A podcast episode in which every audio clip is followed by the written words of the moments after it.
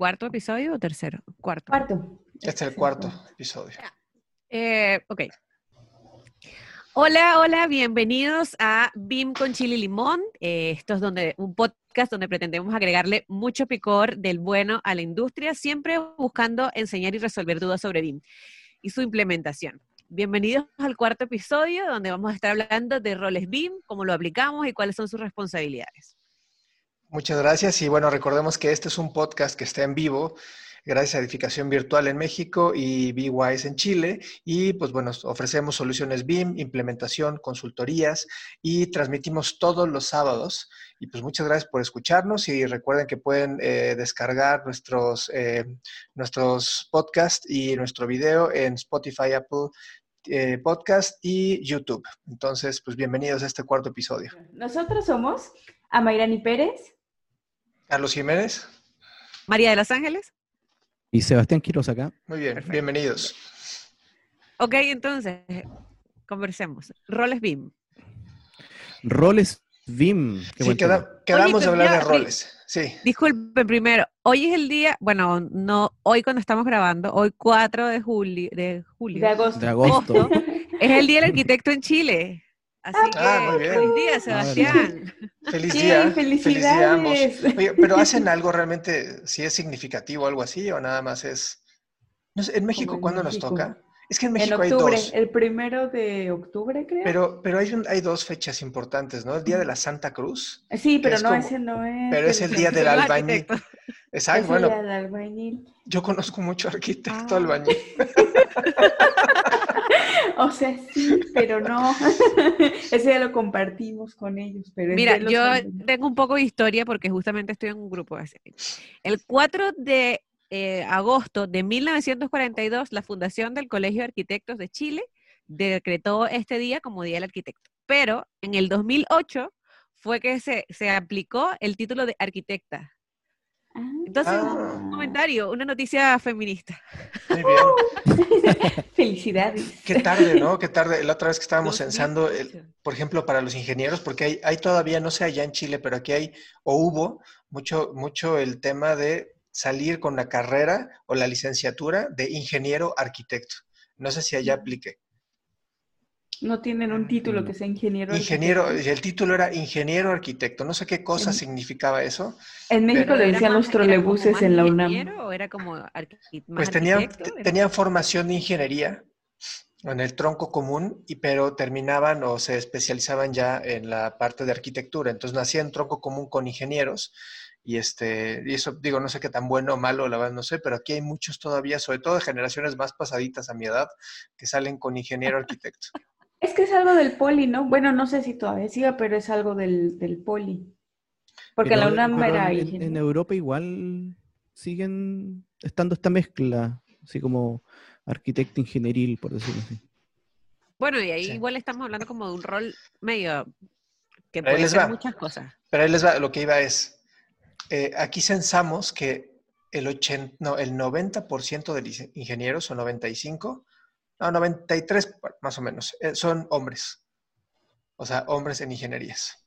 Y en, y en arquitectura se ha visto pues ya una, un cambio muy fuerte. Pero sí, todavía cuando había ingenieros arquitectos, pues no había muchas mujeres ingenieros arquitectos. Claro. Eso sí, no conozco mujeres que tengan el, el título Yo de, sí. sí, de ingeniero Una arquitecto. doctora en evaluación de inmuebles históricos. Ella es ingeniero arquitecto del Poli y tiene muchos doctorados y certificaciones. Y por lo que entiendo fue una vida muy dura para ella desenvolverse como Claro. ingeniero arquitecta, porque igual es, eh, tendrá como 50 y piquito. Y también, o sea, tiene un carácter muy fuerte, pero porque la, la vida laboral, la vida profesional la, la- fue muy dura para ella. Llevar obra, dirigir obra, eh, hacer su Eso, doctorado. entonces estos, estos ingenieros arquitectos eran más como para dirigir obras y hacer esto mezclados con... Era que yo creo que es un rol bastante eh, cercano al que estaba hablando Sebastián, que era Lito, aquí en Chile, que es como esta persona que es el que, el que protege los intereses del arquitecto en la obra. Y que lo vamos a retomar ahorita con lo de los roles, Los BIM, roles. ¿no? Porque Principalmente del, del, del, del mandante para fusionar lo que está, lo que se diseñó, Exacto. que se construya correctamente. Eso es como el, el rol del, del Quizás hito, eso era un poco el ingeniero arquitecto. Oye, eh, como pero, demasiado. pero bueno, ¿ustedes saben el significado de la palabra arquitecto? ¿No? Ah. No. Bueno, Oye, estamos en un no, no, sí podcast de cultura. Sí, muy educativo. Bueno, pero, pero tiene que ver con, con, que, con que es la persona que dirige la obra. Eso ¿Pero qué la significa? palabra- Así, etimológicamente, ¿qué significa? Etimológicamente viene, viene creo que del, del, del griego. A ver, voy a, voy a buscarlo porque no lo tengo perfectamente. Ya, ya lo puse en aprietos. Ok. ¿Para qué le preguntas? Aquí está. La palabra arquitecto proviene de dos palabras griegas. Archos, que significa principal, y tecton, que es obra. Literalmente, un arquitecto Claro. es el jefe de la construcción. Y es, y es que antes, antes teníamos ese poder, o sea, antes el arquitecto diseñaba, pero lo construía y tenía ese poder de hacer todo, ¿no? Y ahora hay una gama Éramos muy distinta. todólogos. Éramos todólogos. Sí, teníamos el, o sea, realmente el poder. Hablabas al arquitecto y era el arquitecto, era la persona que iba a solucionar un problema de cero a 100, que era la, la construcción completa.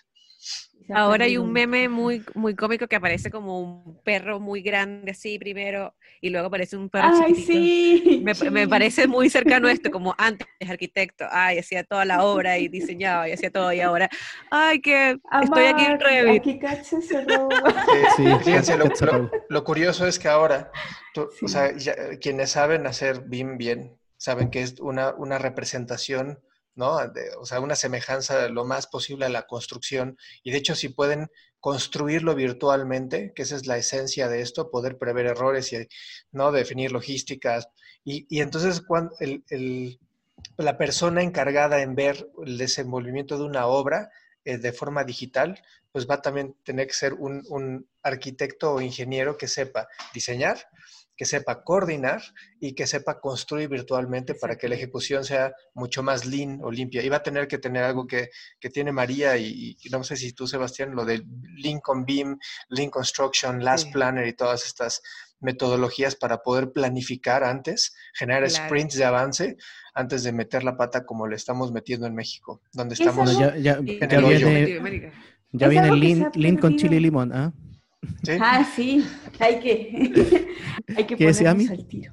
Ah, que sí, es algo que se ha perdido precisamente y por eso hemos tenido, o sea, hay un punto en el que diseño y construcción están totalmente aislados y es lo que comentaba Carlos, están tan aislados que por eso cuando llegamos a obra hay muchísimos cambios, muchísimas eh, reinterpretaciones del plano, hay, hay muchísimas deficiencias porque quienes diseñan o quienes dibujan o quienes modelan no tienen nociones de construcción y es ahí donde se... se Y ni les interesa a mí. Luego uno es así como, ah, pues yo hice mis columnas corridas completas como si fuera una columnotota de 55 Pero metros colada, así, eh, o sea, no, por- porque no, no nos forman de la uni- desde la universidad, desde la, de la parte básica, no nos forman para poder construirlo. Y es donde Nos se perdió. para ser dibujantes. Exacto. Y, y re- regresando un poco a la definición de arquitecto, pues deberíamos de estar controlando la obra, si no en físico porque implica otras cosas, pero sí en digital, ahora que tenemos todas las soluciones bien para hacer una obra Sí, digital. yo, yo hace un tiempo atrás también le decía a los, a los arquitectos, cuando empecé, empezaban como a entender el tema BIM, así como realmente más que ArchiCAD o Revit, lo que sea, le dije, esta es la gran oportunidad del arquitecto para retomar la gobernanza de los proyectos. Claro. eh, y bueno, no hacerse como, oh, yo soy el dios de este proyecto, pero sí eh, poder coordinarlo, eh, entenderlo y ver cómo su proyecto, porque como tú decías antes, los proyectos los hacían completos, no, obviamente no tenían BIM, pero ya podían decidir por dónde podía ir quizá alguna tubería, no sé, al- al- alguna cosa así. Bueno, ahora con el BIM yo entiendo que el arquitecto puede tomar esas cosas y decidir de, de mejor manera cómo es su proyecto, con, por dónde va a pasar una tubería y que no le aparezca en obra estas cosas. Algo ibas a decir, Armi, que que te... te, te- te- Justo iba por ahí que está bien que no, no hay que, tampoco hay que, no nos deben malinterpretar de que tenemos que ser todólogos y nosotros saber todo, ¿no? Sino lo que comenta Sebastián, de, de tener nociones de cómo se hacen, cómo se va a desenvolver la obra para saber qué decisiones tomar. Si bien no vamos a ser súper expertos en el, en el rubro de la construcción, sí tener esas nociones que nos van a ayudar como a prever esos errores que pudiéramos tener para evitar. Y yo, yo, creo que ahí cuando la gente lo ve, una experiencia que tuve cuando empecé con BIM, era cuando no podía, no sabíamos si la tubería pasaba por algún, algún plafón o algún cajillo, no sé cómo le llamen allá en Chile, cuando está la tabla roca, y, y nada más, y estaban medio vislumbrando cómo le hacerle más o menos, y, y de repente levantamos el modelo BIM y dijimos, oye, ¿cuánto mide la tubería? Tal. Entonces, se dibujó, entonces, y, ya, ya así, dejen de lucubrar por allá, nada más miren la pantalla, midamos y, si, y cabe o no cabe, pero lo que ayuda es a visualizar las cosas. Y ahí es cuando los expertos pues entran en juego porque pues pueden ver y pueden medir y pueden tener pues como todos los elementos. De hecho, Gaudí era quien, quien en vez de planos, Gaudí hacía maquetas. maquetas. Sus obras eran tan complejas que él no había BIM en ese entonces, pero él hacía sus modelos para poder visualizar esas. Y calcular. Y calcular. Claro.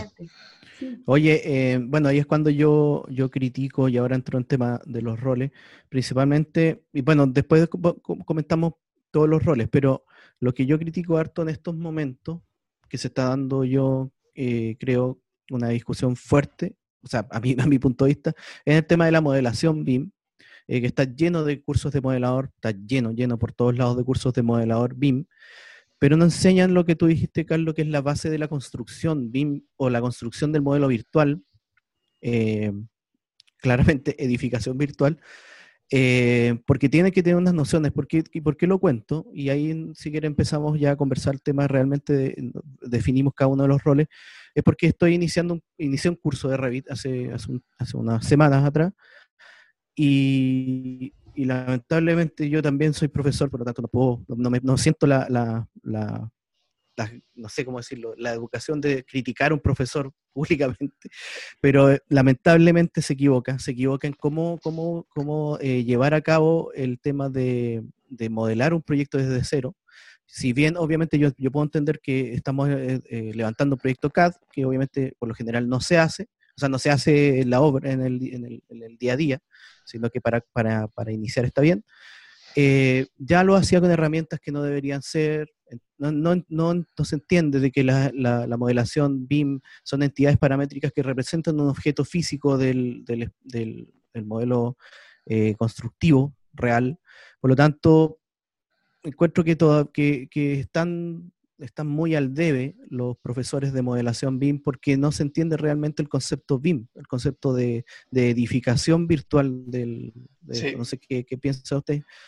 Es que pues, el tema, o sea, nosotros tomamos el término de edificación virtual porque toma o engloba toda la, toda la parte de, o sea, es, como el panorama o la gama completa. Y sí, tienen razón. A ver, ¿quiénes están ofreciendo los primeros cursos de, de BIM? ¿Quiénes son? Que no sean las, las Exactamente. y, desde las, y desde ese punto de vista, ¿cuál es el mercado más, más, este, más consumista? Pues el que puede modelar. Entonces están centrados en, decirle a BIM manager a una persona que modela, cuando el manager no mete las manos en el modelado. Y hay una incomprensión total porque el BIM manager necesita controlar la calidad, ¿no? Desde lo más básico que sería el costo, tiempo y el desempeño del proyecto, pero no puede hacer las dos, no, no que puede ser juez y parte, ¿sí? de, de poder modelarlo y ser el experto modelador y ser el BIM manager que va a controlar un grupo de personas, porque para eso es manager.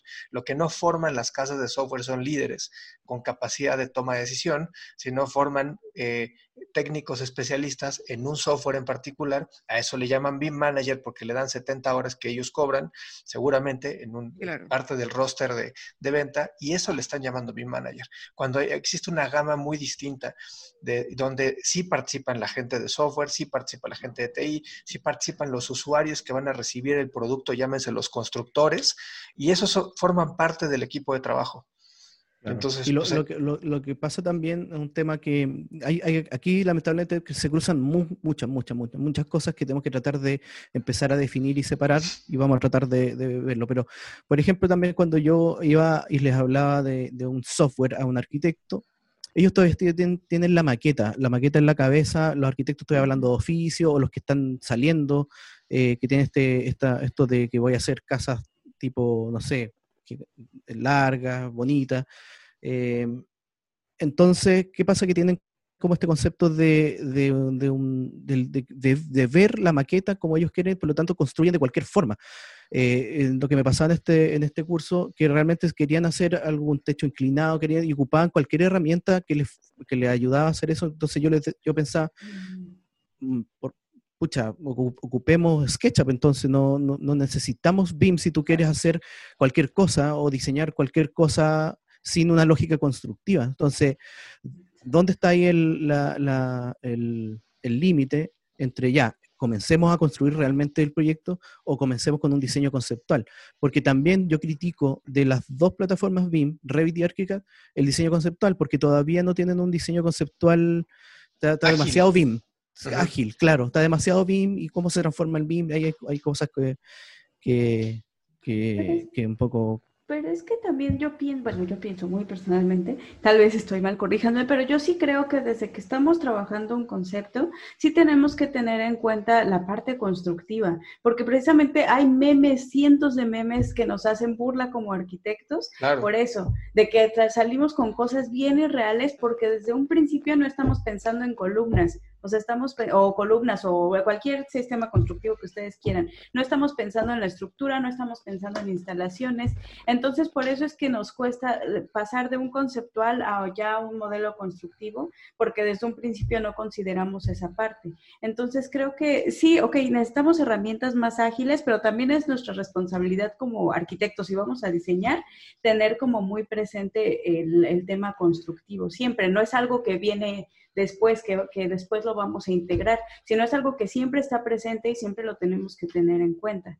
Claro, pero yo Claro. creo que ahí es algo de que es también es mucha responsabilidad de las empresas o casas de software que dan capacitaciones, porque esto no lo fomentan, como que se saltan ese paso.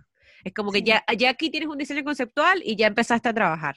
Como que ¿Sabes, no María, hay lo que, ese se, lo que paso. se saltan? Se saltan realmente la metodología BIM. Si tú puedes También. enseñar un software perfecto, tú puedes enseñarle a tu mamá cómo funciona un iPhone, por decirlo así, que, que es algo muy técnico, muy aprieta este botón para que resulte esto.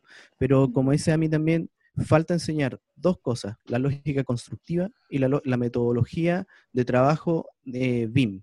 ¿ya? Y ahí es cuando aparecen muchos roles, porque esto no es el- simplemente modelador, aquí está lleno de cursos de modelador.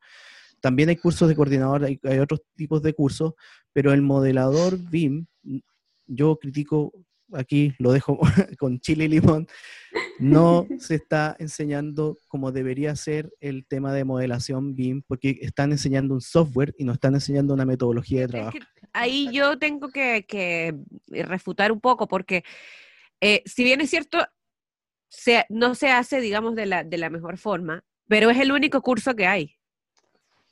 Como que Bien. no hay especializaciones, y no hay especializaciones porque la gente no los quiere tampoco. Ah, eh, sí, también eso iba a comentar, que Eso es también lo que no, pasa. no echemos, no echemos la culpa solo a los profesores o al sistema educativo, también está en uno este, esa hambruna, esas, esas yo- ganas de buscar las A ver, no, no, en Chile, ¿cuánto es el, el porcentaje de gente que hay en BIM? O sea, no sé. A ver, de las O sea, personas que hasta la hacen en última CAD, encuesta, en CAD la, y en la BIM. última encuesta, claro, hasta la última encuesta déjame como que la industria tenía como un la encuesta. 80% de CAD todavía. Aquí, aquí hay 90, La- la 95. Ujú, ¿no? sí. Y lo único que claro. pueden venderle es, es cursos técnicos a los, ¿cómo se llama? A los, a los que están pasando de esta transición, que son los que modelan o dibujan. Ahí van a pasar, pero todavía no hay mercado para lo que tú dices, Sebastián. O sea, claro, el dibujante es dibujante, ¿sí? el, el- el coordinador coordina, el gerente gerencia y el director dirige. O sea, eso es súper claro. No, no hay, pero todavía no hay mercado para esos cursos, o hay muy Y poco yo mercado. creo que, claro, y también yo creo que, y eso eh, es un comentario también mío, así como el que dijo eh, a mí, la personalidad del arquitecto tiende a ser de que cuando aprende algo, ya, se, ya cree que lo sabe todo. Y eso a mí me ha pasado, eso, eso te lo digo porque lo he, lo he visto en muchos casos acá, de que ya, por ejemplo, saben modelar en ArchiCAD, ya son BIM manager. ¿Por qué? Porque log- logro hacer esto, porque tengo a una persona que trabaja conmigo y, la, y yo la, la direcciono o la, lider, la lidero, pero no tengo muchas habilidades que tienen que tener o muchas responsabilidades, porque también va muy eh, a cargo de la personalidad de uno. O sea, por ejemplo, yo no soy buena modelando. Porque lo he probado y la verdad es que aunque lo hago, no me gusta. O sea, lo hago de forma ah, obligada. Y eso va a desencadenar un bajo desempeño en el tiempo que yo vaya a estar. Pero es que muchas personas se obligan a hacer cosas nada más por la palabra manager o la palabra modelador o la palabra coordinador. Porque lo ligan mucho a los roles a cargos o a títulos. Exacto. Y eso no, está, no, va por ahí. ¿Cuáles son los roles que debemos de, a ver, para la gente que nos está escuchando, cuáles serían los roles que deberían de tener en cuenta en una oficina BIM? Pues hay varios, pero podríamos Los del estándar, por ejemplo, es porque, o sea, nosotros aquí en Chile nos regimos con este estándar hasta el año pasado había modelador, big manager y director. Y, el, el big manager coordinaba. Entonces el big manager también era coordinador.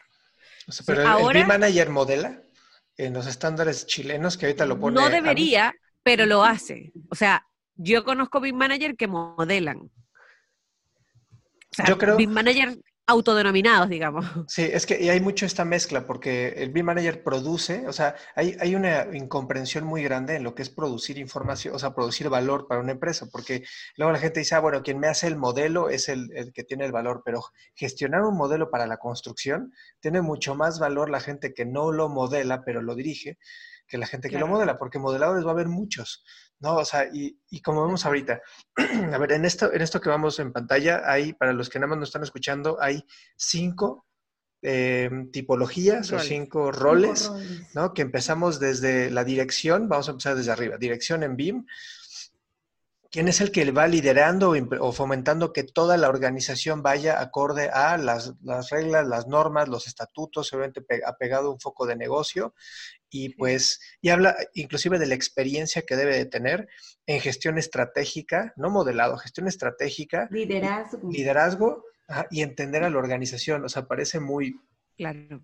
Pues, muy sencillo, pero un, un modelador con 155 horas del software que ustedes quieran está súper lejos de llegar a un director bien. Obvio. Pero no, y bueno, y, si, y si tú pasas al, ese es como el más importante. El segundo más importante vendría siendo el, el gestor, que el gestor es el que más hace, pero porque tiene que, bueno, si vemos en sus competencias, tiene que ser una persona responsable de la estandarización. Entonces esta persona tiene que saber de estándares. ¿Cuál estamos, viendo? ¿Estamos viendo el segundo? El gestor. los hablo como de... de o sea, vimos el director. ¿Cuál es el orden? y vemos el primero en la, el, el, primero en el escalafón. Los dos extremos. Exacto, los dos extremos. Como por ejemplo, como por ejemplo lo que hablamos en, en el, episodio pasado, esbozamos un poquito de estos temas de gestor. El gestor BIM tiene que tener una experiencia, eh, no sé cómo decirlo, pero gigantesca en muchas cosas. En manejo de personas, en manejo de equipo, en manejo de software BIM, y otra cosa que lo, que lo hablamos la, en el capítulo pasado, manejos de, informática, de quizás de programación, quizás de, de, entender las lógicas de transmisión de datos entre, entre, entre equipos. Entonces, saber Revit, saber ArchiCAD a un nivel eh, experto no te hace mi manager, eso es imposible. En mi, en mi, en mi experiencia, con quien había que tener cuidado es con la gente que dice que sabe modelar y viene diciendo que sabe modelar porque entonces entra una organización con una cultura distinta y seguramente un foco de modelado distinto a lo que buscan y hace un desastre si no hay una persona que coordina. Es bastante peor, la persona que coordina, si no tiene el chip de BIM, no sirve para nada porque va a estar revisando planos. ¿no? O sea, todo, el, todo el producto de valor que hace un, o sea, y yo me peleé un poco en el gestor BIM, que es una persona que tiene que integrar modeladores, y como bien dice Sebastián, tiene que conocer de liderazgo, tiene que conocer de equipos, de motivación, de, estándares, si no, no tiene nada. Si no, no es un gestor como tal. Pero es, es, es, es, muy complicado poner a, un, a una persona en un rol así, saliendo de la universidad o de algún lado, tiene pues a lo mejor un tiempo de, y sí conoce el software, no dudo que conozca el software, pero no va a poder gestionar equipos, porque esa es otra habilidad muy tiene que tener Tiene que tener habilidades esta persona, que por ejemplo la, la, habilidad de ser un líder, no todo el mundo las tiene. No, o sea, exactamente. Muy es, es como, hay mucha gente que no es líder, aunque quiera hacerlo. Y la verdad es que se obliga a hacerlo y, y, empieza a formar un problema dentro de la oficina en vez de ser un aporte. Entonces, también yo creo que va un poco de la humildad de uno. Es como, mira, yo aspiro a esto, pero la verdad es que no lo soy. Eh, yo me voy a, me voy a quedar como modelador o coordinador, si como lo estaba diciendo yo el capítulo pasado uno puede ser orgullosamente cualquiera de estos roles.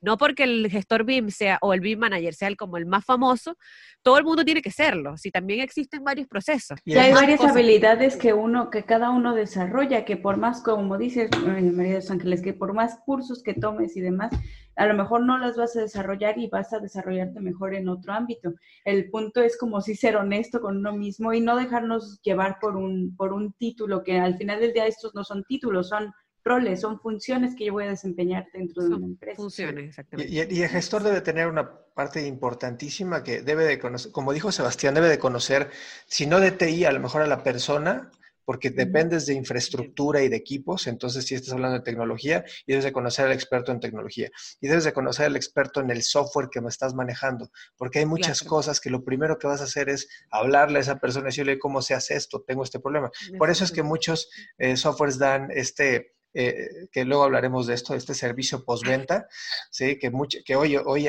hoy apesta, honestamente apesta en muchas de las marcas, o sea, es malísimo su servicio postventa, la cual tienes como una garantía de que hay alguien del otro lado del teléfono que te va a solucionar, porque el gestor, el, el, gestor BIM no se puede esperar una semana a que las cosas se den, tiene que solucionarlas, pero rápido. Entonces, es muy importante que también tengan esa llave, esa mano, de, apoyo del de, el software como tal. Y teniendo esas dos, creo que el gestor BIM puede, puede apalancar su operación mucho mejor.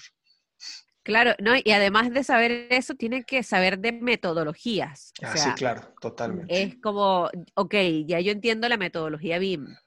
Ah, perfecto, sí, sé que es BIM. Que saber de, de, diferentes metodologías, ya puedes incluir las diferentes filosofías, pero o sea, Lean, y todo esto. O sea, el gestor BIM es la persona que, tiene que, ordenar también un equipo, tiene que ordenar según las habilidades de cada una de las personas, con una comunicación, eh, que yo creo que no, muy, no muchas personas saben de todas las metodologías, digamos, que o, o, no muchos gestores BIM, aquí hablando de Chile, no muchos gestores BIM conocen, por ejemplo, Lean y se llaman BIM Manager. Entonces, eh, creo que, que, hay muchas habilidades o responsabilidades que le hacen mucha falta ahora a un BIM manager. La verdad es que no sé, no te podría decir qué BIM manager hay aquí que tenga todo, porque yo creo que los BIM manager acá pasan de ser a, ser modeladores o coordinadores, y eso es lo que se ve en las ofertas de trabajo también. Solicito BIM manager recién egresado con dos años de experiencia.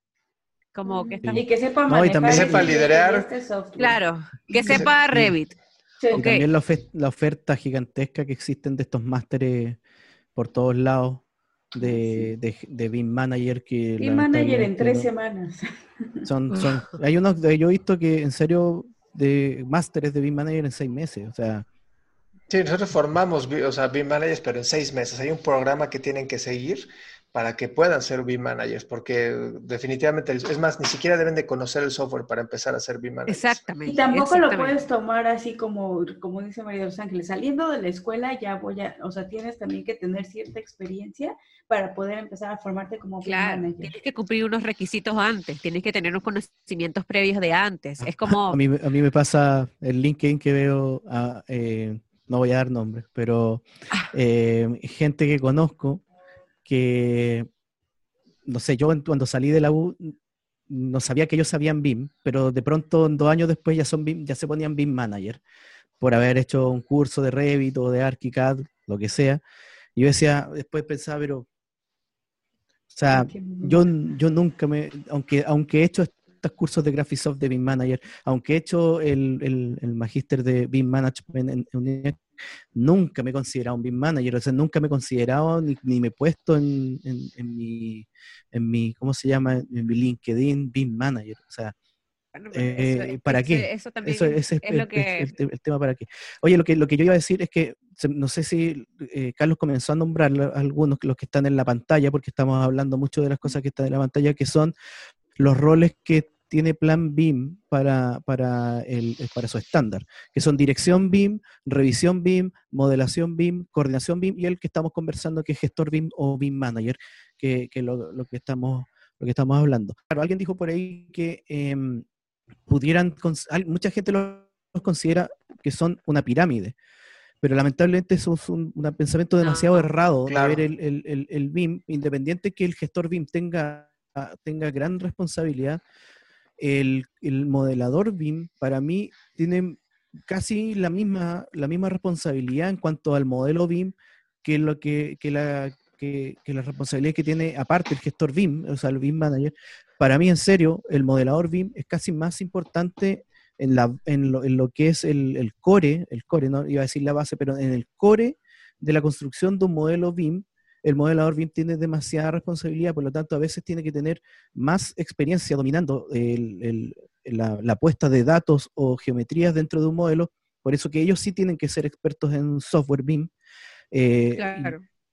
Y, ojo, yo me yo quedo ahí con lo que dice ahí, dice, domina el intercambio de información en diferentes formatos, cosas que gran parte de los modeladores BIM y donde yo más peleo, es una de las cosas que yo más sal y, y Chile le he hecho a esto, porque yo soy, ayer instalé Allplan en mi computador, simplemente para entender cómo se pudieran comunicar distintas plataformas. Ya tengo mi computador, Revit, ArchiCAD, edificios y Allplan. Y en los tres estoy tratando de entender cómo trabajan cada uno. Ahora, no quiero ser experto en todo, pero sí, me, nunca me voy a quedar, yo nunca me voy a quedar simplemente con un, con un, modelo de software. Un, modelador debe de conocer, debe de conocer los formatos de transferencia y poder intercambiar información tanto en, modelos 3D como en planos, debe de saber, porque interactúan distinto. El nivel del plano de información es distinto al, al modelado 3D y yo descartaría cualquier modelador que no supiera eh, hacer una transferencia de este estilo, o sea,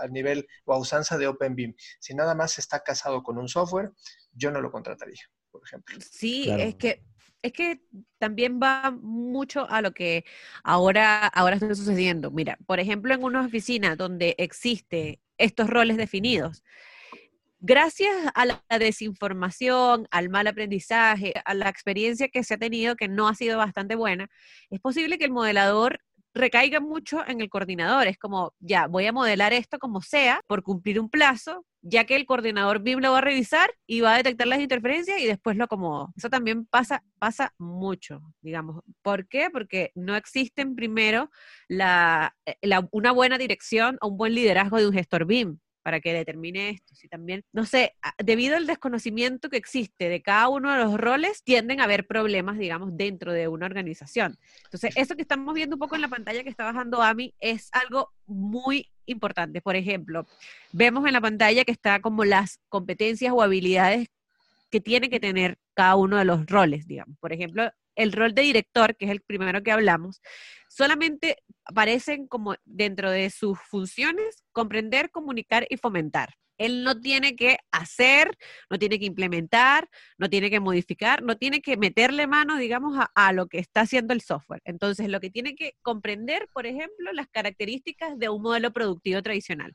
Okay, tienes una persona que tiene experiencia en esto, o que conoce cómo son estos procesos, o que tiene que comunicar cómo se hacen, digamos. Pero, pero no todos los roles tienen que hacer, eso es algo... claro, y, mucha gente tiene esa poca comprensión de es que no produce porque no hace, pero dirige, dirige para que entonces tengas presupuestos en tiempo, tengas un modelo bajo los estándares. Cada vez los términos de referencia van a referirse mucho más a, cumplir los objetivos. O sea, ¿cuál sería para ustedes? O sea, la, la, clave de, un director BIM, ¿cuáles deberían de ser los, los hitos más importantes?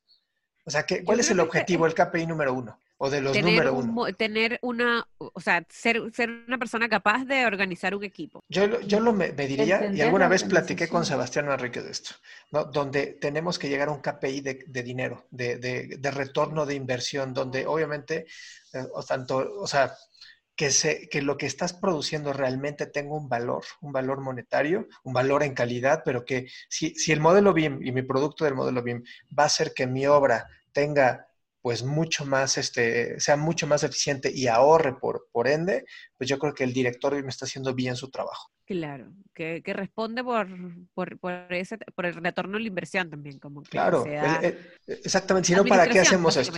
¿Para qué hacemos esto?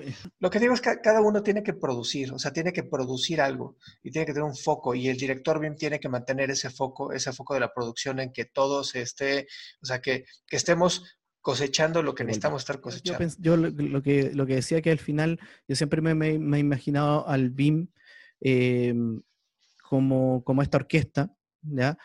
ustedes, ustedes ven que en la orquesta no hay nada piramidal más que el director. O sea, yo creo que el director pudiera ser algo, este, obviamente sí tenemos que tener algún tipo de jerarquía, eso es, indudable. Pero, pero él es quien dirige un gran grupo que es un equipo completo. No, yo no tengo aquí los que están haciendo una cosa, sino que todos suenan de una forma completa. No es que el trombón suena Claro, no, hay, nadie está brillando por sí solo dentro de, este proyecto, este, de este, gran equipo que es una orquesta, y el director es quien saca y te dice, mira, esta es mi música, este es mi proyecto, y, me salió perfecto en, esta, en, esta, en esta orquesta. Entonces, para mí el director, que, el que revisa y está como tú dale un poco más arriba, tú dale un poco más abajo, tú estás sonando bien, entonces es el que ve los resultados de cada, cada, cada uno de los roles que está, que está actuando. Y me imagino que yo no entiendo bien el tema de, la, de, la, música tan, tan perfecto, pero quizás dentro también tiene algunos tipos de equipos, por tipos de, de instrumentos, por decirlo así, donde cada uno quizás puede tener un, un líder, hay eh, una, una, una, cosa así. Entonces, para mí, eso es eh, el BIM. Pero yo tengo una crítica a lo que, a lo que, no sé si los podemos unir a, a esta crítica, disculpa María, ahí, ahí para mí, en los, lamentablemente, en los que estábamos viendo, lo que nos está mostrando a mí, el tema de Plan BIM, en, para mí, y lo digo personalmente, no sé si ustedes están, de acuerdo, son roles demasiado ligados a la etapa de diseño del, Totalmente. del proyecto. Y no incluye algo muy importante. A ver, no incluye a la gente que sirve. O sea, el equipo BIM sirve a alguien, sirve a gente que opera o que tiene que entregar ese resultado. Es decir, yo por modelar, precisamente no tengo que estar entregando o no tengo que tener... Eh, digamos, el, producto terminado. Si yo estoy haciendo, por ejemplo, un banco, hay una persona que va a revisar este banco y va a decir cumple con todas las normativas, con todos los estándares, que no necesariamente es el modelador BIM. Es más, no tiene nada que ver con BIM, pero está incluido dentro del, dentro del flujo, dentro del proceso. Y lo que veo tanto, o sea, yo también concuerdo contigo, que le hace falta tanto gente de construcción, porque vemos casi casi la gente de diseño y también el operativo, la gente de mantenimiento, que tampoco está metida en esto. yo no veo un facility manager aquí dentro. Un, un BIM Construction Manager, por ejemplo, no existe un BIM Construction Manager. La persona que te va a decir, no, no, no, eso no se construye así. No, la logística, te, o sea, y por eso estamos años luz todavía de que la gente se involucre en temas BIM, porque los roles no son reales para, o sea, nada más estás atacando una fracción que es el diseño, cuando existe toda una gama más, más completa y con más peso, que es la construcción y mantenimiento.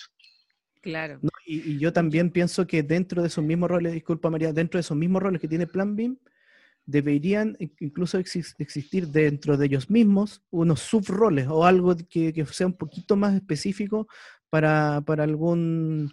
Porque lamentablemente yo creo que en temas de roles, nosotros los humanos, yo creo, somos personas que nos, que nos encanta tener como un yo soy esto, me encanta y, soy, soy esto, y yo hago esto y hago esto. Y cuando viene una persona al lado que tiene un rol igual, le dice, oye, pero ¿por qué tienes un rol igual al mío si yo soy ese rol? Entonces empiezan a, a pelear claro, o competir algunas cuestiones que se transforman en, una lucha para mí estúpida. Sí, y, que yo veo un, error nada más, o, lo veo, lo veo incompleto, porque realmente no podemos ver los perfiles de roles como de una manera, o sea, vertical, que se tiene que tejer una red de trabajo. Y es en la red de trabajo en donde ves las, las coincidencias o los join points que tienen un perfil con otro perfil. O sea, y luego, por ejemplo, muchas empresas trabajan con consultores externos de todo tipo y no las consideran. Y es tan no importante. No hay que desconocer eso, ¿ah? Claro. Porque eh, todavía, eh, yo encuentro que los consultores externos, eh, si, si, hablas, por ejemplo, en temas de modelación, por ahora tienen un rol bueno, o sea, están empujando también a las otras personas que se empiecen a empapar un poco del BIM, pero yo encuentro que eventualmente van a desaparecer los modeladores externos o los...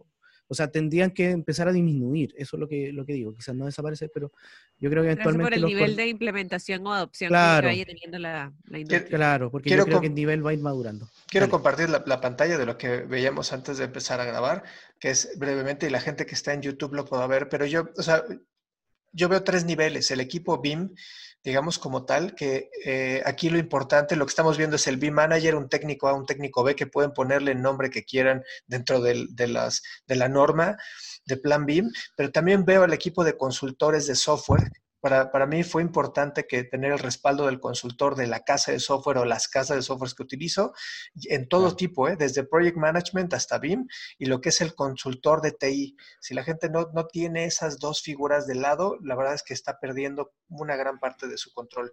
Y luego, obviamente, los usuarios a los que atiende, desde el manager, el líder, el que opera o el dibuja, modela, revisa, hasta el project manager, que ahora tenemos mucha gente de Agile, Scrum y tiene este, este control de costo tiempo de desempeño y los consultores que vienen asociados pueden ser firmas de diseño de interiores, diseñadores expertise en, no sé, vivienda vertical o en retail o lo que sea, y toda la gente externa que apoya apoya a que se produzca la información más rápido. Mucha gente, por ejemplo, ahora vamos a ver que las empresas quitaron muchos operativos.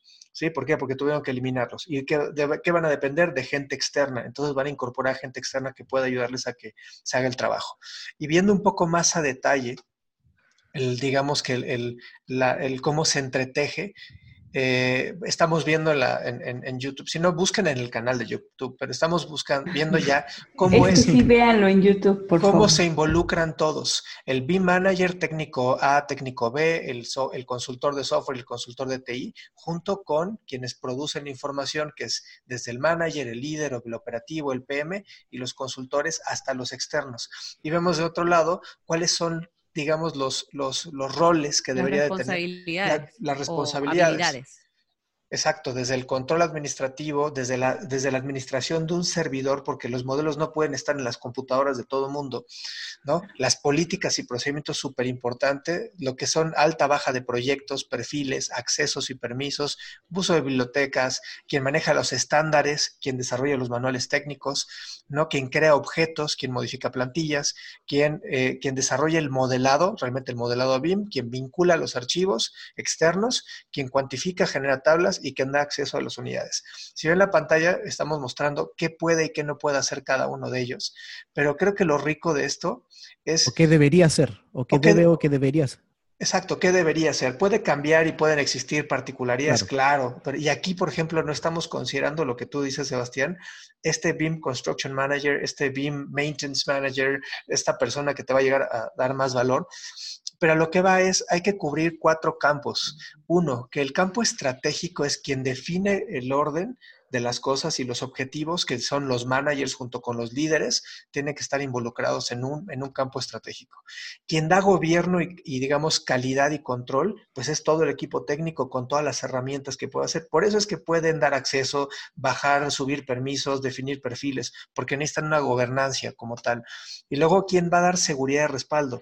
TI da seguridad y respaldo, la gente de software da seguridad y respaldo, para que no se te caigan los proyectos, que se cayó la red, que no funcionan las computadoras, pues, ¿no? Que, que, los respaldos se borraron, o sea, todo eso no lo considera un BIM manager. Y quien opera y desarrolla, y es muy importante que el BIM manager o la gente que está en el equipo de BIM management no, no, no les meta el pie a la gente que desarrolla el proyecto, porque necesitan entregar, porque tienen deadlines muy claros. Entonces, como que todo esto debe de conjugar en una red que no podemos verlo, digamos, de manera nada más vertical, ¿no? El director no se involucra con el otro director, ¿no? Claro, tiene que ser de una manera matricial y, digamos, muy... Em, sí, sí. O sea, jugando uno con otro, ¿no? Pero eso es lo que, lo que quería mostrar. Oye, el, único, el único que me da miedo ahí es el que tiene ahí, y yo sé que lo tienes como un poquito más apagado, que es el software, el, técnico del software. Accesos y permisos. Porque, a mí, me, me, causa miedo? Porque por lo general los los técnicos o, los consultores del software te van a tratar de solucionar las cosas o, influir para que tú sigas con la marca o compren más productos de la marca. A mí me encantaría que este, y, es súper utópico, pero que un, técnico ellos no pueden hablar de otras marcas, yo sé que no pueden ligarte a otras marcas, pero que tuviera una, un open mind, una, una, mente un poco más abierta de decir, ¿sabes qué? La mejor es que conozcas este tipo, esta plataforma que conocí en otro lado, por ejemplo, no sé. Entonces, para mí el técnico o el, el, el, software advisor, por decirlo así, un consultor de software, debería ser que debería ser quizá una persona externa, una persona que no esté influida por, por, por, por venderte una marca, sino que, que sino que darte eh, a conocer marcas o, o, tipos de servicios o software que puedan ser cualquiera, no necesariamente el de la marca que tú estás utilizando propiamente tal, porque, eh, y lo digo quizá abiertamente en cuanto a, Autodesk, que tiene mucha gama de otros software que se pueden unir a esto, pero no necesariamente son los que tú necesitas en el momento o para el software eh, propiamente tal, perdón, para el proyecto propiamente tal. por ejemplo, yo palomeo que hasta la gente de software da acceso y servicios, da, acceso y puede darte una seguridad.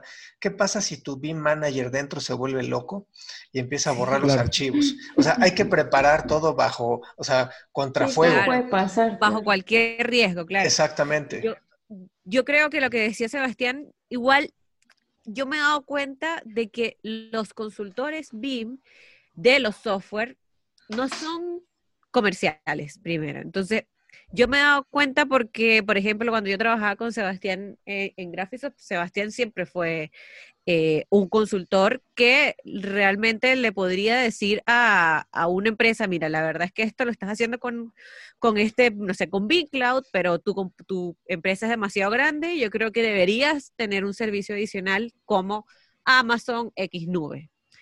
Entonces, yo creo que eso es un bueno, es una responsabilidad y una habilidad que tiene que tener un consultor técnico de un software. Claro, sí, sí. O sea, lo que se busca, digamos, entonces... Lo, primero que te preguntan, o sea, los, no sé, cuando dicen, bueno, vamos a pasar a, hacer BIM, ¿qué equipos tengo que comprar? Y ya de entrada ahí ya entras en un dilema, ¿sí? Porque la gente si tiene un súper equipo sobradísimo, una, una Alienware que cuesta, no sé, muchísimo, te va a decir, no, pues esta, esta es buena, a mí me funciona y también debe, o sea, parte desde algo tan sencillo como qué equipos, qué red, qué, este, qué servidores, ¿no? On-premise o los tenemos físicos, o sea, los tenemos en nube. O sea, tienes un montón de cosas que la gente cuando le preguntas no tiene ni idea. Por ejemplo, cuando hay una, una, una alta cantidad de transferencia de datos, necesitas una red. Sebastián puso una mano ahí. Aplausos, no, son aplausos. Necesitas una red eh, especializada, dedicada, porque eh, pasaba mucho que la gente, fíjese, esto no lo contemplo los BIM managers, pero la gente en un despacho grande, a las 6 de la tarde, pues vámonos, ¿no? ¿Y qué hacen? Empiezan a guardar. Todo el mundo empieza a guardar sus cosas. Todo el mundo, la empresa empieza a guardar las cosas, se satura la red y de repente no llegan a guardar, ¿no? Y dicen, oye, es que está lentísimo, esto es horrible, no funciona, media hora para guardar un archivo. O sea, y hay cosas que no, no tienen ese tacto. Ese es, ese es mi punto en la experiencia del BIM Manager. Yo, yo, mira, sin, sin vanagloriarme, por decirlo así, pero yo sí, em, cuando trabajé con, con, la empresa de diseño, sí tenía esas probidades. ¿ya? Yo les decía, por ejemplo, habían dos equipos. Ustedes guardan o envían la información a las cinco y media, no a las seis, a las cinco y media, usted a las cinco cuarenta y usted a, a las seis, por decirlo así, porque para que no sucediera eso. Y era un equipo chico, éramos, éramos no sé, siete personas. Pero, pero sí o sí les decía que ojalá estuvieran no enviando de un, como decimos en Chile, un paraguaso, un paraguaso todo, de todo, de sopetón, todo el, proyecto completo, porque claro, puede haber saturación en la red y puede que no llegue la información al, servidor. Y también, por ejemplo, yo tenía los los guardados de información, los respaldos externos, no, de, no, no, los que produce el mismo BIM Cloud, sino que de, un, de, algo externo yo arrojaba la información a otro lado, y eso los tenía, por ejemplo, en el almuerzo. O sea, la, la, gente no entendí, o sea, ni siquiera se percataba que yo pescaba sus cosas y se las guardaba en otro lado. De, con, con automatizaciones, obviamente.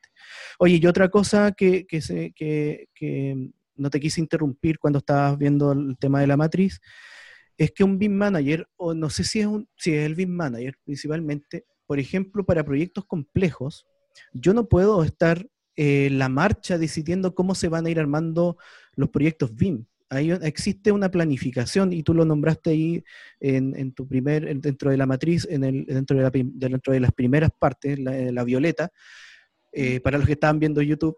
Eh, por ejemplo, a mí me tocó también la, experiencia de trabajar en un proyecto de 6 hectáreas aquí en Chile. Eh, son 60.000 metros cuadrados de, perdón, de, terreno, donde habían siete torres de edificios, departamentos, dentro de este mismo predio, un, no sé cómo se llama ya, un centro comercial en L, que aquí en Chile se llama el Strip Center, ya que es un centro comercial en, en, L abierto hacia allá que tiene estacionamientos abajo, y un, no sé si era un centro de oficinas o un hotel. O sea, estamos hablando de, y dentro de estas torres habían dos tipos de torres, o sea, habían cuatro tipos de proyectos y más edificios dentro de un mismo proyecto, dentro de un mismo Estos terreno. complejos mixtos que... Entonces, claro, yo llegué con, con, yo dije, esto de partida no lo podemos desarrollar en un archivo. Es imposible. O sea, ni, cualquier máquina te va a soportar siete tipos de proyectos en, un solo archivo. ¿Qué pasa si ese archivo muere, por, decirlo así? Mueren todos. Entonces, para mí existía una lógica primero de, entender el proyecto en su arquitectura, no de arquitecto, sino que en su arquitectura de construcción de cómo se va a construir BIM-mente esto, esto, o sea, una lógica constructiva BIM. ¿Ya? Que están los módulos vinculados, por ejemplo, o los bloques que se les llama en AutoCAD o en, no sé si, o grupos en Revit, no sé cómo se llaman Revit, eh, que existe también dentro de este un archivo, un, un, bloque maestro, donde van a tener alojado todo eso. Eso se va a repetir N veces dentro del proyecto. Eh, luego existe el, archivo de sitio, donde yo voy a alojar esto. Por lo tanto, existe toda una lógica que yo, yo lo hice en una pared, yo me acuerdo, ah, es, primero vamos a tener un módulo para la arquitectura tanto, este módulo se va a repetir N veces en este archivo, este archivo se va a ir dentro de este, etcétera, etcétera, etcétera. Entonces, eh, eh, era... Eh, no es llegar y planificar, o sea, yo no puedo decir, oye, ya empecemos a trabajar en el proyecto y, y cómo lo hacemos. No, empieza tú primero, después yo voy a ir viendo cómo se van a ir construyendo estas cosas. Por lo tanto, eso eso no te lo enseña, en serio, no te lo enseña ningún máster, no te lo enseña eh, nadie. Quizás, quizás, por ejemplo, cuando yo hice el, este, esta semana de BIM Manager de Graphisoft, quizás los Graphisoft, te, los Graphisoft te enseñan a ti o te dan la herramienta y dicen, mira, usted puede ocupar los módulos vinculados, pero no existe la práctica, no existe esto real de un proyecto cuando estás en la cancha y, te, y, sales a la cancha y está, y está todo el público ahí aplaudiéndote, ahí te sientes, wow, wow, aquí estoy realmente en un proyecto eh, real y ahí es donde dices, ya. Y lo otro que me pasó, estoy haciendo un monólogo aquí, lo otro que me pasó fue que mi jefe en ese entonces, eh, ojalá que no lo escuche, eh, no creía, no creía en mí no creía en mí y no creía en el BIM, por decirlo así, porque me, retó, me dijo, oye, ¿cómo se te ocurre tener cinco archivos para este proyecto? O sea, nos vamos a demorar una eternidad encontrando todo. Yo le decía, bueno, guárdalo todo en uno y vas a ver realmente cuál va a ser la diferencia entre tener todo en un archivo y en cinco archivos que están alojados en un servidor BIM. Qué em, diferente hubiera sido si este jefe había tomado el rol de director, total. Bueno, y aquí creo que va algo muy ligado que a los roles, que es algo más o menos lo que comentaba Sebastián, está también el, plan de ejecución BIM, que también muchas personas lo dejan fuera, o sea, precisamente esa parte, esa planificación de cómo voy a ir construyendo mi modelo. Yo no conozco un BIM manager que utilice o sea, que haga un plan de ejecución BIM. Yo no conozco uno realmente que en su práctica haga una un plan de ejecución BIM. Uno solo. Aquí, no sé, ojalá ustedes sí lo conozcan. Yo no conozco uno que planifique acorde a una, a una norma, una técnica, este, un proyecto. A lo mejor, este, digo, a lo mejor puede ser por carga de trabajo, porque los proyectos son muchísimos y todo, pero no saben cómo hacerlo. Y ya existen... No, yo, yo ya conozco la experiencia de, de un, bueno, compañero que desarrolló un plan de implementación BIM y obviamente, bueno, está implementando BIM, pero también hace eh, planes de ejecución BIM para los proyectos que están, que están desarrollando.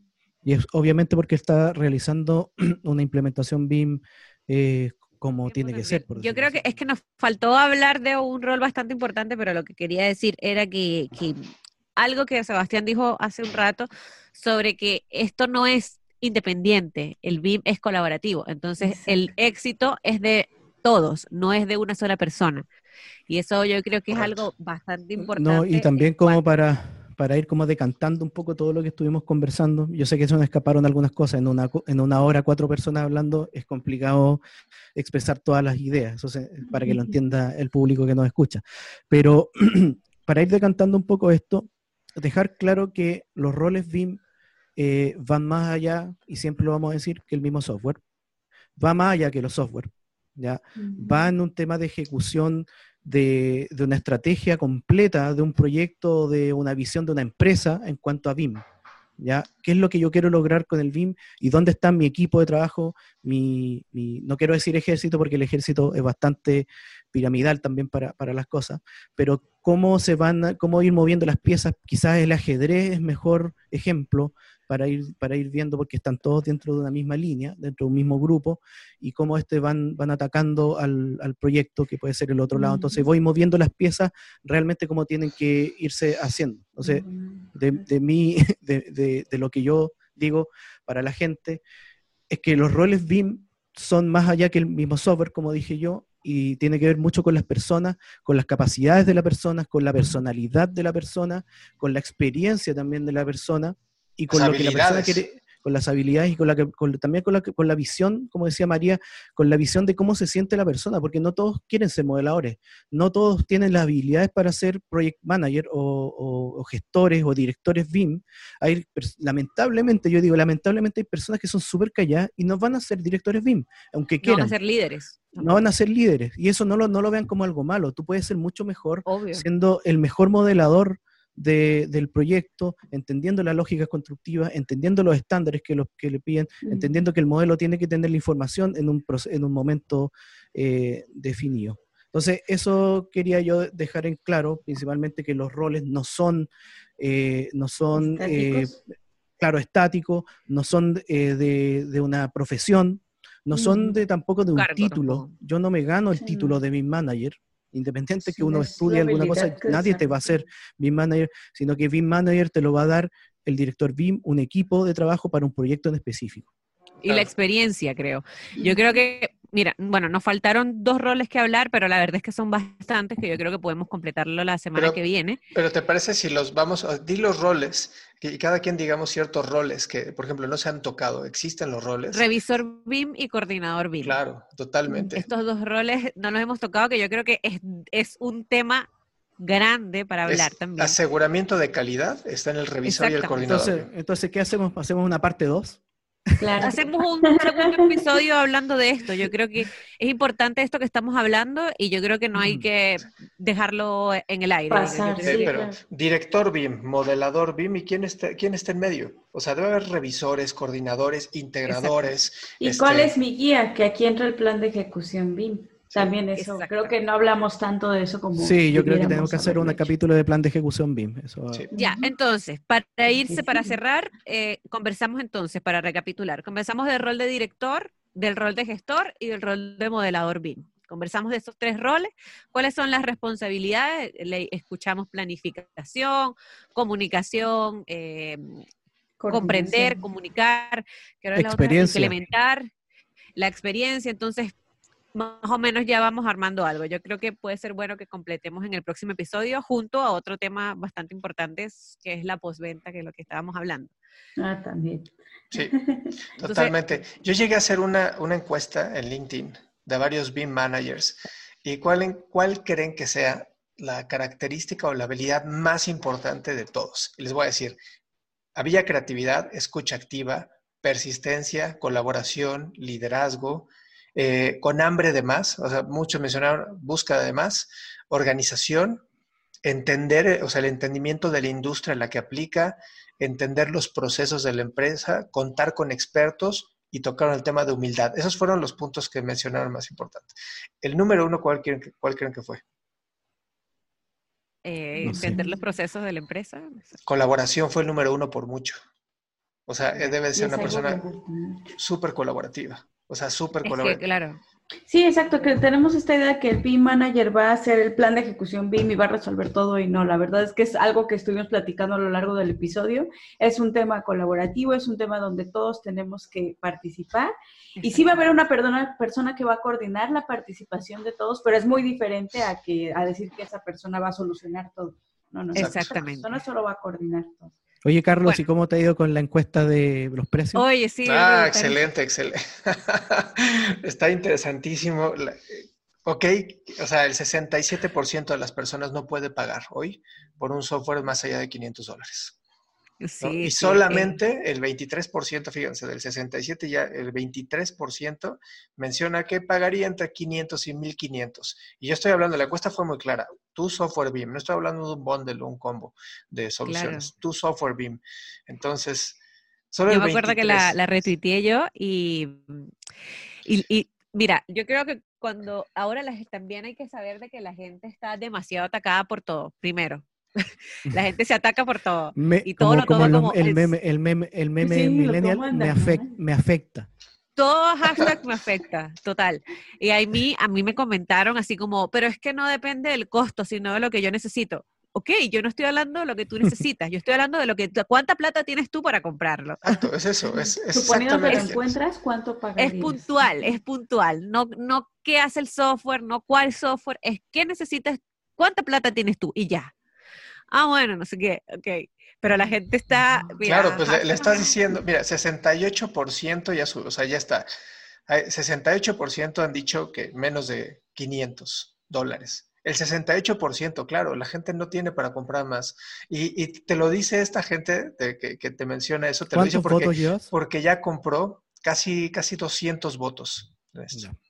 Y ya compró soluciones de arriba de 2.500 dólares. ¿Y qué le va a decir Sí. a su jefe? No, es que fíjate que sí existen soluciones de menos de 500 dólares. Al año te va a decir eso. Bueno, meter ah, claro, a ese 68% los invitamos a pasar por la página de acá. Exacto. Vean que hay otras opciones para poder lograr hacer. Y a lo mejor no nada más modelan, pero están revisando, coordinando planos y van a comprar un software de modelado. O van a. O sea, hay tanta, tanta incongruencia a Ay, veces. tema. Pero Bueno, bueno, entonces cerramos entonces este episodio con un con el mensaje de los roles, que no es el, entonces, no es una persona, no todo el mundo puede ser para todos los roles, digamos. Y el rol no es un cargo, no es una profesión, no es un título, es simplemente una responsabilidad, un rol que tiene que cumplir. La palabra rol lo dice, digamos. Entonces, muchas gracias eh, por escucharnos en esta oportunidad y nos vemos el próximo sábado. Entonces, el vamos siguiente a- sábado vamos a tocar un tema así como con sal y limón. Eh, Sí. sí. mucho sal y mucho limón, que fue la carta que se hizo a Autodesk, donde varios se quejaron de todo esto. Estaremos hablando de eso y veremos. Servicio al cliente. Tratemos de entender el servicio al cliente, mucho del servicio, porque esto, y esto viene no nada más de un tema de software, sino es una post-venta, algo que la gente está viendo, no está viendo valor y normalmente cuando quieren pagar las renovaciones, la gente no tiene ni idea y me pasó muchísimo, hay mucha experiencia que Claro. podemos contar. Sí, Sí. ahí podemos contar hartas cosas. Y también es, es eso. Si por los 2.000, 2.000 y tanto que estoy pagando por un software, ¿qué estoy pagando? ¿Qué, qué realmente estoy pagando? ¿Qué servicio estoy pagando? ¿Qué estoy pagando? ¿Estoy el, el- el acceso para poder dibujar, para poder modelar algo? ¿Estoy pagando un servicio para que me atiendan bien, etcétera, etcétera? Es como muy parecido a cuando voy a un... Sebastián, un- hay servicios un que cuestan lo mismo que la anualidad del software completo. Nada más la- el servicio cuesta exactamente igual que un software nuevo. Entonces, este, ¿qué estamos pagando por ese servicio postventa? Claro. Pues nos Claro, vemos al vemos. siguiente. Pero bueno, nos vemos Bueno. en el siguiente. Buen sábado, nos vemos. Chao, chao. Bye. Chao, Bye. chao.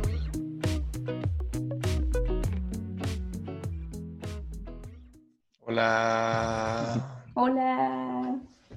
Hola. Lista, María.